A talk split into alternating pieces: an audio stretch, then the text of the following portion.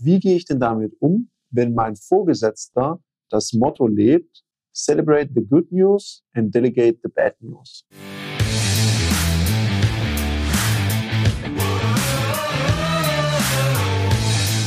Herzlich willkommen bei dem Podcast Die Sales Couch Exzellenz im Vertrieb mit Tarek Abodela.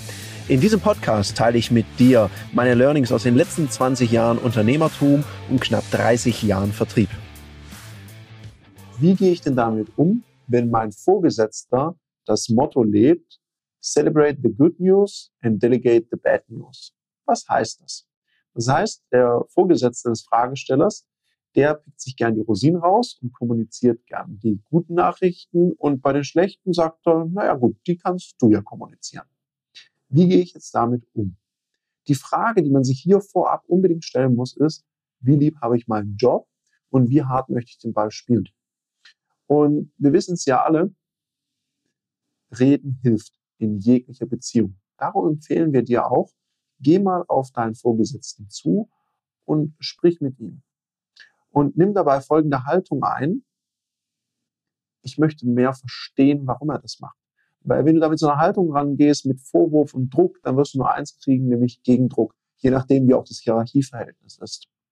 Sondern es einfach mal verstehen, mal sagen, wie es für dich rüberkommt und dann mal prüfen, was ist denn dahinter eigentlich? Weil manchmal finden wir heraus, Mensch, die Person merkt es gar nicht und hat es gar nicht reflektiert. Weil je nachdem, wie hoch diese Person in der Hierarchie ist, kriegt sie vielleicht auch nur noch sehr, sehr wenig Feedback und ist möglicherweise ganz dankbar.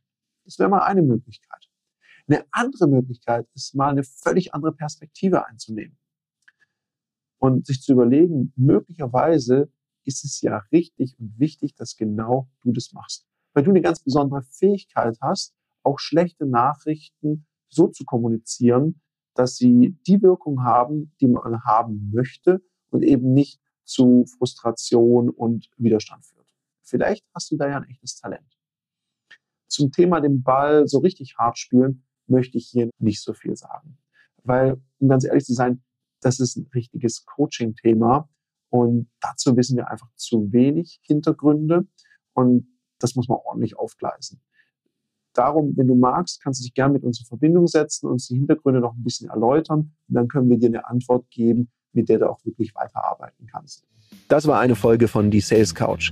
Danke, dass du hier deine Zeit investiert hast und bekanntlich bringt ja die Investition in dich selbst die beste Rendite. Und eins noch, ganz wichtig, vom Zuschauen ist noch niemand Meister geworden.